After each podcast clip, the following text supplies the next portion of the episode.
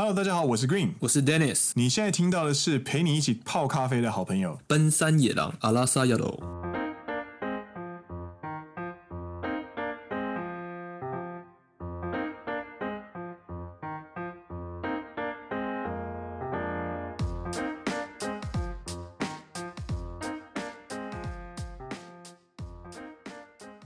耶，来到第十三集喽！第十三集的内容呢，是要延续上一期第十二集的内容，因为上一集实在聊太长了。我们要稍微控制一下我们的节目长度。没办法，你那个内容就是这么多东西要讲，所以。你就会不小心从十五分钟节目变成四十分钟，然后从一集就要变成两集这样子。不过不错啊，这样录一次就可以，你知道抵两集，对对对对对，做一次功课就好了，备料一次就好了。你你不用这边洗碗盘，然后开第二次火这样。没错。在第十三集呢，讲了哪些东西呢？就是延续第十二集。我们在第十二集的时候跟大家分享了旅日见检，你适合来日本工作吗？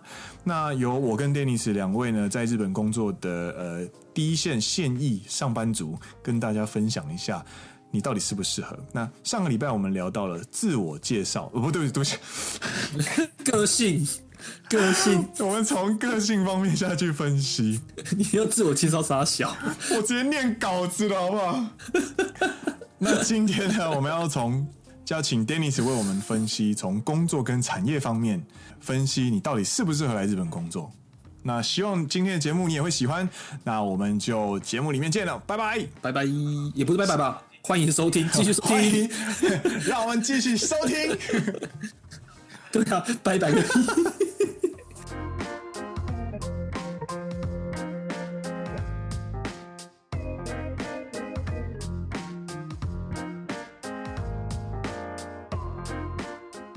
那我要补充一点，就是说，那个补充一些啦。我觉得，呃，其实也不用看的那么的悲观，或者是说很紧张。产业上也会有稍微不同。就比如说，如果你进到是一个纯美商，不是那种你知道美皮日股的话，嗯，他们在公司文化上会相对的轻松很多啦。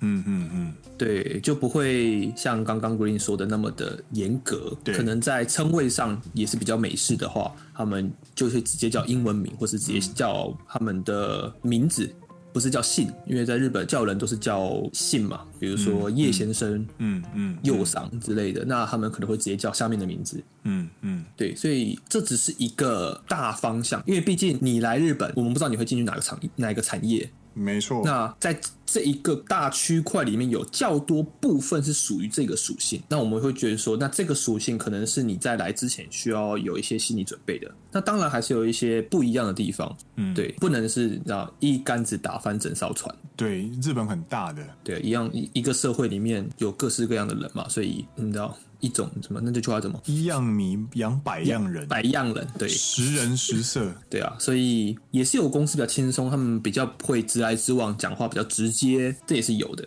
嗯嗯，这是我想要补充的。穆拉他就是春田制作所这间公司呢，他们是没有职称这件事情。嗯，当然在薪水上会不一样，当然在管理阶级上会有不一样，但是其实他们在称呼上面，你就算称课长或者是称那个部长，甚至是社长，他们都不称。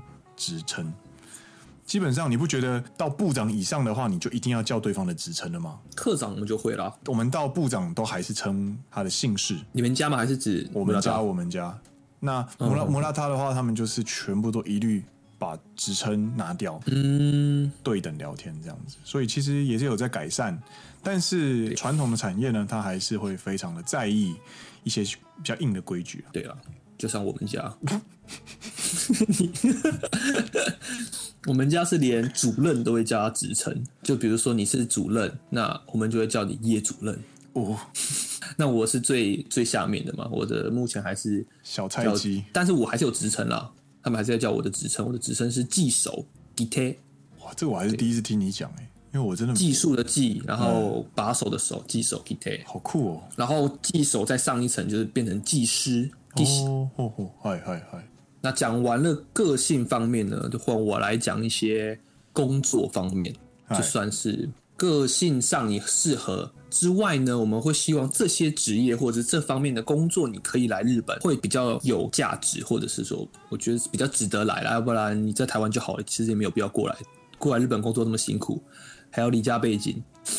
抛家弃子，然后自己的生活圈全部脱离，然后重新跳一个伺服器到一个新的伺服器，重新开始你的人生，这样子。一开始我会想讲的是说，相对于台湾来说，对文组的人其实友善很多。是，打个比方，像 Green，嗨，他算是念气管，他算是文组的，我是纯文组的，可是他现他在做的是工具机的业务。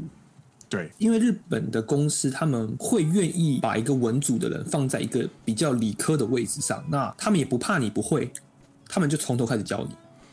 这方面，日本其实对于自己的教育训练非常有自信，他们认为你只要进得来，你只要听得懂人话，你只要愿意努力，我们就会教到你会。那当然，去比如说在。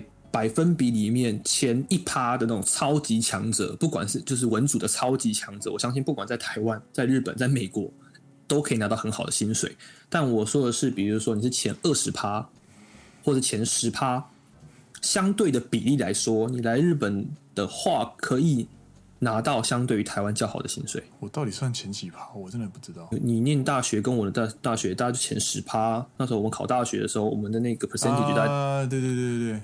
我们的 PR 大概九十左右啊，全台湾有念硕士的人大概是五趴左右。对啊，那这个 percentage 的人在台湾能拿到的薪水，跟来日本能拿到的薪水，如果你在日本，你又可以进到比如说大手的商社，嗯嗯，那你的薪水超干高，成长幅度会比较大啦。大家起薪可能会差不多，但是你的平均年薪会越拉越高。起薪其实也蛮可观的。哎，真的吗？我可是我听到的那个起薪其实都。没有差，日本的起薪都差不多呢，都是大手商社的话是直接就是三字头起跳了，新人价，对啊，三字头。就是理工科还没有这个价格，在日本，骂骂骂，所以在文组我是觉得有值得可以过来挑战的机会，如果你有语言能力，你有一些基础的能力的话，是，这是一个值得去尝试的选项。理工科的话呢？就要又要分成为几个产业啦，比如说半导体啊、嗯、IT 设计或者是机械。对，那 IT 设计跟半导体基本上台湾比较强，你就不用来了。真的，真的，真的，因为像像我们公司也会关心，就是 TSMC 台积电的各式各样的消息。我自己本身之前做过在日本做过半导体的业务，嗯，那。我的工作室，我会跑日本的各大半导体厂去去见里面的工程师，然后我会把台湾一些好的维修商，或者台湾有一些改机改的不错的，我们会把它引进到日本来。嗯、你知道，在这方面台湾是做的比日本好很多。嗯，就台湾人很会去改一些东西，你知道吗？改机的时候，这方面台湾是做的比较好，而且相对的，台湾的台积电超强。对，到台湾的联电也是半导体跟 IT 设计这块，我。个人的感觉是，你就可以在台湾，你就不用来日本了。你你如果能够进台积电，你就不要来日本了啦。虽然说你可能来日本的什么美光啊，或者是像东京威力的薪水可能。不会输台积电，可是我觉得这部分就比较没有那个价值。嗯嗯嗯。那、嗯、如果你都可以在台湾领到这样差不多的薪水的话，那你为什么要来日本？除非你真的是喜欢日本。你想想看，抛家弃子，然后你又没有朋友，然后你这边要物价又比较高，缴税比较重，超重好吗？台湾才缴十几，如果是一样啊，一样是可能一百多万台币年薪的话，台湾大概才缴不到十五趴吧。嗯嗯嗯，我们这边要缴二十几趴。Yep，对啊，那机械来说的话，我自己也就是为什么会来日本，因为在台湾机械大部分是属于代工较多，嗯，那这就是一个不争的事实。代工能不能用几句话稍微解释一下？代工的意思就是你帮别人生产东西，别人委托你生产东西，承揽制造的，像红海，对，承。对对对，红海嘛，像台湾红海很大，它做承揽制造的，那它并没有自己的一个品牌。对，那这是一个产业结构上的问题。嗯嗯，那你这个问题导致了在台湾，你如果想要做机械设计方面的话，你能动的东西比较少，对，它的开创性会相对较低一点。当然，比如说别人给你这个东西，他希望你做到这个规格、这个规模。那你还是要完成它的需求而去做一些设计，做去做一些开发。但是这方面相对来说，你的可以创新的程度就会比较低一点。所以，如果你是机械人，你想要去做一些研究开发的话，在日本的机械产业会有比较多自己的品牌。随便说一个吧，就说雅马哈、Toyota，嗯，那就是一些汽车大厂。对，或者是说像西马子、岛津，他们在家是在做帮普的。当然，你不可能一开始进去就做到很很活的研发设计之类，但是你有机会慢慢慢慢去接触这些东西。他们的研发基本上就是学者。呃，讲一个比较好理解的，就是日本这二十年来的三位诺贝尔得奖的得主，嗯，都是上班族。嗯，从这个事实来看，你就可以知道说，日本的产业界是对于研发这件事情是分真的有在下功夫的。嗯，他是一个朝九晚五的上班族，但是他可以做出一个成就去报名诺贝尔奖，而且还得奖，而且还不止一个人，就代表说日本这个产业他们在投入在向前研发这件事情，其实是非常非常注重心力的。那有这样子的风气。有这样子的国情，你真的来日本做研发的时候，你才不会只是在帮客户做 cost down 或者是做一些改造之类的。这方面的比例相对来说会比台湾高了，我可以这样讲。嗯嗯嗯，你们家也有在做一些相关的研发吧？我相信有啊。我们有一些部门是专门做五年之后的技术。嗯哼嗯，因为你有新技术，你不可能我今天发明了这个新的东西，我明天就要上市，不可能。它一定要经过很长很长的。技术稳定啊，或者是评价啊，嗯、二三次 demo 啊，很多很多。反正我有个同期，他就是在研发部门，然后好像是要提升我们公司内某个机器的那种运转的功效之类的东西。然后他每天跟我说：“哎、欸、，Green，我的电脑每天都在烧起来。”“喂，Green，我这个走。” 你知道每天都在烧鸡的意思，对了。他们是真的在搞研发啦，对，也蛮好笑的。所以以这大概是这样子的一个一个概念感觉啦。如果之后还有什么其他的发想或者是感想的话，可以再跟大家补。那很感没消息之类的。好，没有，我觉得很安静。你突然变超级安静。没有，因为你我你讲这方面，我就真的没有什么东西可以讲啊。你可以分享一下你的受训啊，你身为一个文组人，你是怎么受训的？你怎么受到培训啊？对不对？哦，对对对对对，刚刚 Dennis 有说文主人在日本可以有较多的选择这件事情，我必须要出来做个 proof，就是说文主人在日本他可以当一般的业务，这个是大家都知道的，然后他可以做工科的业务，哦，这就有点厉害喽。一般在台湾是很少人会去从文化工，然后去做第一线的工科业务的哦。那再过来就是文主人可以去第一份工作的时候去当电脑工程师去做 coding。对，我刚刚忘了讲这个，我觉得这他妈的超神奇，我觉得超神奇。他们可以去，他们可以去情情报科，我觉得他妈这是很神奇。大学是念教育，然后硕士班念心理学，然后第一份工作的工作内容是学 coding。他们要去给我打扣。这是很神奇。他们会给你资源哦，就是他会让你去上课，他会让你就是在呃帮你付钱，然后去考一些证照什么的。但换句话来说，他们日本在 coding 也是很弱的。但是，但是换个角度来说，就是你在日本可以有无限的可能。对，文主人，文主人的话，因为比方说像我，我大学跟硕士都是念器官。那企业管理，你知道，企业管理就是一个门槛低到你进得去就出得来的科系，进得去又出得来，但是你能够从里面拿到东西的话，那个就要看个人本事。那从气管出来之后呢，我从来没有想过我要干嘛这样子，我只是想说啊，那我要去呃做这个做这个这样子，然后去找了工作之后呢，我进了我现在这间公司。这间公司呢，它的我我被分配到的产品，我从来没有想过我会做这样的工作。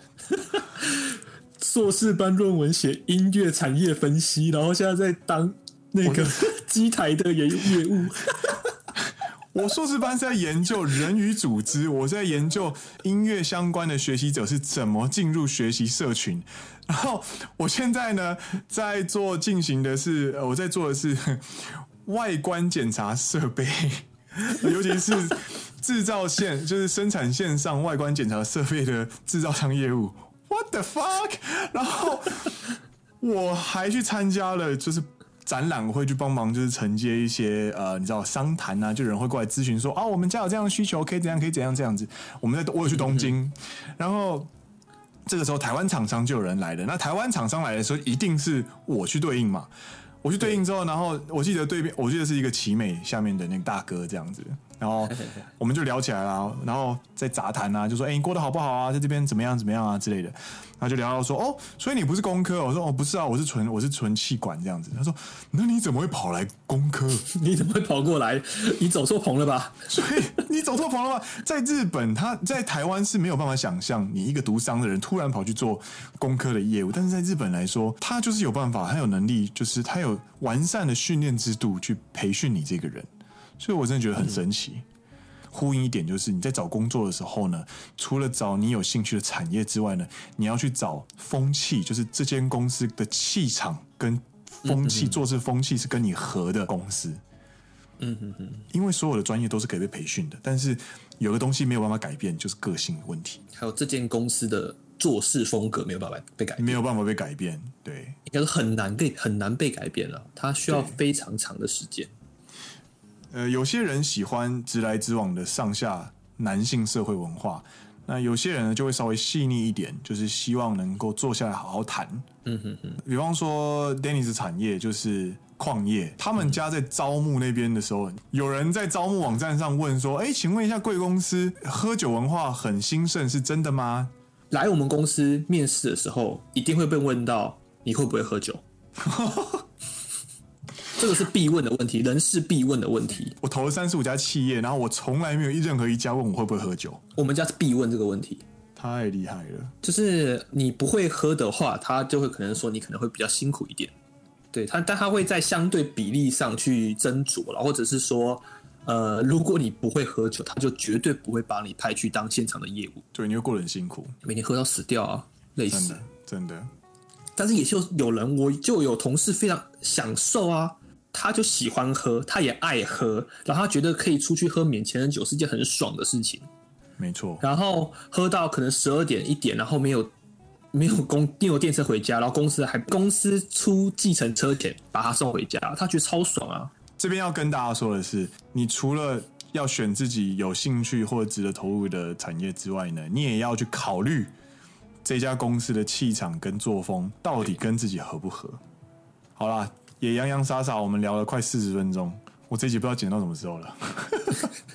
每一次都说这句话，每次都说这句话，那我们就要做一个小结论了。今天跟大家聊了，就是旅日见检，你适合来日本工作吗？那透过两个方面，一个是个性方面，一个是工作方面，跟大家来一起做健康检查，来检视看看自己跟这个社会到底合不合。嗯哼哼。那我们今天的节目就到这边告一段落。我是 Green，我是 Dennis，这边是陪你一起拖地板的好朋友奔山野狼阿拉萨亚洛。我们下一集再见，拜拜，拜拜。